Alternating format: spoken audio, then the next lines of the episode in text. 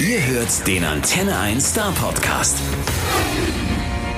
Hello, Declan. It's Hello. a pleasure to have you here. Hope you're fine. Thanks for having me. Yeah, at first place, the first thing every artist has to answer Mm. to us is characterize yourself in three words. I mean, in three. Four is absolutely no option. Wow. Three words. Uh, always very tired. Uh, right now, Yeah, a little bit. I'm, I'm doing good though. how to wake you up?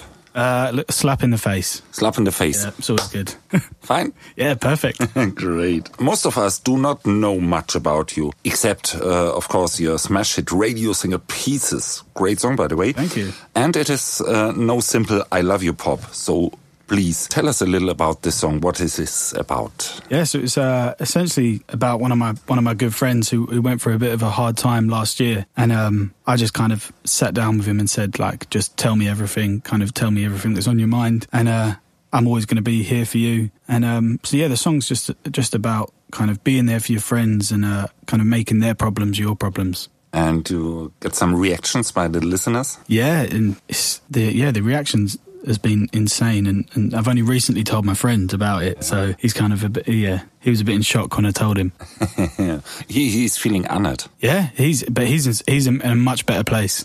So yeah, he's doing good. Your breakthrough should have been a speech as a best man at your brother's wedding. Why this? Are you uh, too shy for a speech? Or, or- Yeah. wh- what happened? Back then, I, I definitely was. I kind of I got asked to be best man for my brother, and um, I was so scared to speak in front of hundred people at this wedding, and, and it was just as I started getting into writing songs. So I thought I'm just going to write him and his, him and his fiancee a song, and then uh, yeah, it, tur- it, turned it turned into this song "Fallen So Young" that ended up just going crazy online. And what about the audience and the other guests? After that, uh, are they saying, and now the speech, please? Yeah, and then I, I didn't tell anyone, and what? uh, I told my brother and my mum, and then uh, so when I got my guitar out, everyone was kind of a bit like, "What's Deck doing? What's he up to?" And then uh, yeah, and then I, st- I s- then I started playing the song, and then uh, there was a, there was a lot of tears, which was which was strange, but yeah, it was an, it was an emotional day for everyone. Yeah, ro- very romantic. Yeah. And then a little later, a social media hit. A millions clicks later. How the hell came this? You ever expected this? No, not at all. It kind of came out of nowhere, and uh, yeah, within within the first month, it had like hundred thousand plays on SoundCloud, and uh, and then just didn't really stop growing, and then hit hit a million within like a year, and yeah, I did not expect it one bit. And you never will know who started this. No, well, yeah, it was it was it was a guy called Steve Booker. Um, he he used the video as his pro- it was like his proposal video to his wife, and um, and then my song was kind of the the, the background music to this video. So um, his video went a bit a bit viral, which kind of made my SoundCloud page go a bit viral. Yeah, so it was crazy. And so you made your first soundtrack, by the way. Yeah, exactly. We, we Ne- next time, the next Disney movie. Of yeah, that's course. that's what we want next. Step it up a bit. yeah, exactly. When were the moment when you realized uh, you should uh, seriously think about a career as a musician? Um, yeah, I think it was round about that time when when Fallen So Young started started uh, going a bit crazy. It was uh, I was at college at the time, kind of thinking about going to university, and um, and then yeah, I kind of just started started doing all these like writing sessions with other people and meetings in London with different managers and. And then I thought I might as well give it a try for a little bit, and, and if it doesn't work, I can always go back to uni.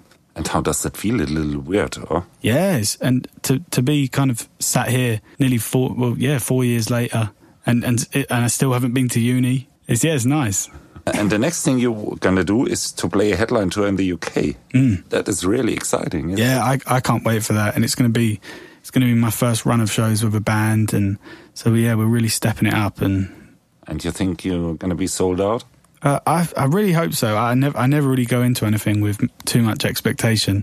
I just kind of take everything as it comes and, and hope for the best. But that'll be the first time with a full full band. Yeah. Until now, wh- wh- where do you play as a solist? Um, yeah, it's, it's always it's always just me me and, an, and a guitar, but it's always just small clubs and and if if I'm supporting someone, then yeah, it's always There's some uh, unknown people like Jake Buck, for example. yeah, Uh, exactly. Small art is like J Bug, yeah.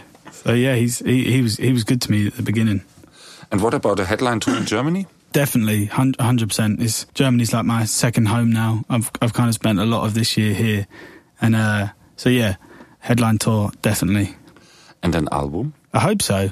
Yeah, we, we, there's definitely a lot of songs, but uh, it's just picking picking the best ten. Out of 200. I think so. Yeah, Really? two hundred. Yeah, Yeah, wow. and any uh, nearer plans about pla- plannings about uh, when will there be an album or Um, will you join us in summer for some summer concerts or ah, yeah.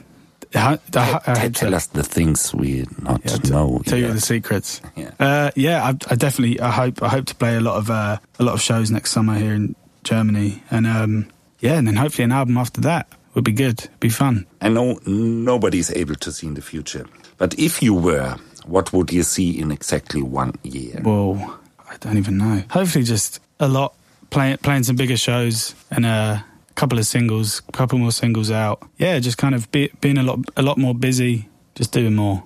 Not busy enough right now? Oh yeah, no, I'm definitely busy now, but just kind of. Because we remember you're always tired. Yep, yeah. So just hopefully even more tired. That's yeah, in a year's time. Okay, next year even more tired. that's what we want. But with a good cause. Back into past. When did you start playing music? Um, I s- started playing guitar when I was about 15, so about seven years ago. And um, yeah, and then and then started writing songs about four years ago. I was always into music, like from like birth, really. And all that just happened, or do you have a master plan? Uh, yeah, no, I, I just said to my mum one day, just can I can I get a guitar for my birthday? And she was like, yeah, definitely. And then uh, started taking lessons for a few months, and then uh, when all the theory stuff started to happen, I was like, I just want to learn like my favorite songs. I'm just gonna go learn it off YouTube. Maybe she was very happy that you didn't like to play drums. Yeah, I think I think drums drums would have been bad. Too much noise. She couldn't she couldn't handle that. And what was the first song you, you ever played on guitar? I f- I'm I'm pretty sure it was Wonderwall by Oasis. That's always the kind of like first song everyone learns these days. The Campfire Hymn. Exactly. If you if you can play Wonderwall, you can you can win a crowd. and all the girls around. Yep. If you wouldn't have become a musician, what was your plan B? Um. I was yeah. I w- I was always just going to go to university and, and study music. So, but there's yeah. I, it probably wouldn't have ended very well. But yeah. So yeah. m- Not not really a plan B. So that's fingers crossed. It, it, it carries Music, on. this way or the other. Yeah, it's just music down different different paths. Did you have any uh, idols at the time you started playing music? Yeah, it was. Uh, no, not Oasis, of course. It was Wonderwall. yeah, yeah. Oasis, the number one fan. Uh, yeah, a, a guy called Bonnie Vare was like a, a big, big inspiration. That kind of one of the reasons I started playing guitar. And uh, a guy called Matt Corby from Australia. Um, yeah, and then that kind of getting into like James Taylor and Jackson Brown. Yeah, those those The old one. the old ones. Yeah. Jackson Brown. Is he still touring? Yeah, I think so. I went. Uh, me and my mum went to see him a couple of years ago. How did you get the inspiration for your songs? Uh, are you writing on a on a writing desk or more singing under the shower or what, Um, what is your thing? Yeah, it's normally just like if I'm if I'm feeling up for writing a song, I'll, I'll just kind of get my guitar and and kind of think about different things and, and what's going on. Yeah, and then just try and try and try and come up with something, or it's or it's just sitting with sitting with like a songwriter friend, and uh, yeah, and then we we both try and write a song together.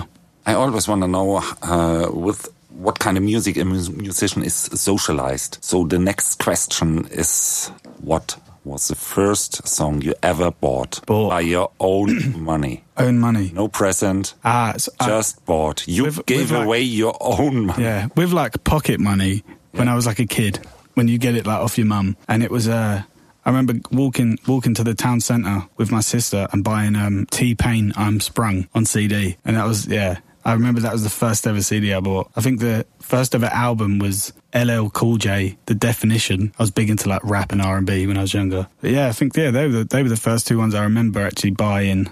Yeah, w- without it being a present. And maybe next time you ask uh, someone who's doing raps for our next song. Yeah, we'll Just get- we'll to, get- to, to do something interesting. yeah, we'll get By the a way. little feature. You're from Harlow, Mm. and I looked at Wikipedia what kind of famous daughters and sons of Harlow I could find. Ooh. Yeah, listen, four soccer players. One is a trainer, a very good one. Yep. Uh, a poet, an actor, And Mr. Nick Kamen. Yeah, really, Nick Ah, Kamen, Nick Ka- a former yeah. pop star. Nick Kamen, that's my uncle's brother. Really? Yeah. yeah.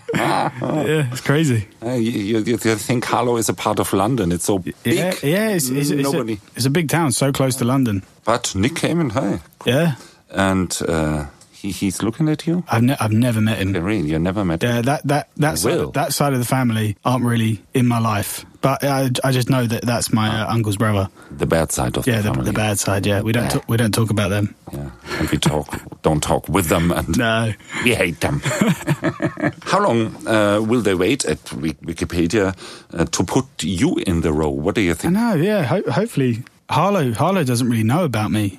Yeah, I don't think. It, Well, it, it doesn't bring you any money, but but it's interesting. Yeah. we had a small punk band in a in a small village called Geislingen, Mm. and uh, they, they are standing at Wikipedia as the f- most Nice. known uh, boys from from this village. Yeah. Amazing. Hmm. The last question I always do is a mind game question. Think about if you have the chance to talk to anyone. Doesn't matter, alive or dead or what else. Who would it be, and what would you talk about? Uh, Um, I think I'm a I'm a big Eagles fan, uh, and uh, Glenn Fry recently died a a couple of years ago, so I was a big big fan of the Eagles. So I think it would have it would have always been Michael Jackson to talk to, but I think Glenn Fry would be good now just to hear those like old Eagles stories. you heard about they are still playing. Yeah, well, I'm going to see him next year. with, with, with, with his, with his son. His son, I know. I can't wait for that. Does that work? I Did think it so. work? Yeah, I've, I've seen some videos, and, and he kind of looks like his dad, and sounds sounds like him. So it's- I think it would be cool. It's like it's it's it's uh, staying in the family, like Yeah. the E Street Band with Bruce Springsteen. You heard the saxophone player Clarence Clamore died, and now the cousin of him. Hmm. Oh is- wow, it's just in the blood. Interesting, yes, Yeah. something like that. Yeah, maybe you should ask for Mr. Nick Cayman. okay, thanks a lot for Cheers. this time. I hope to see you next time. Definitely. here. Thank you. Der Star Podcast bei Antenne 1.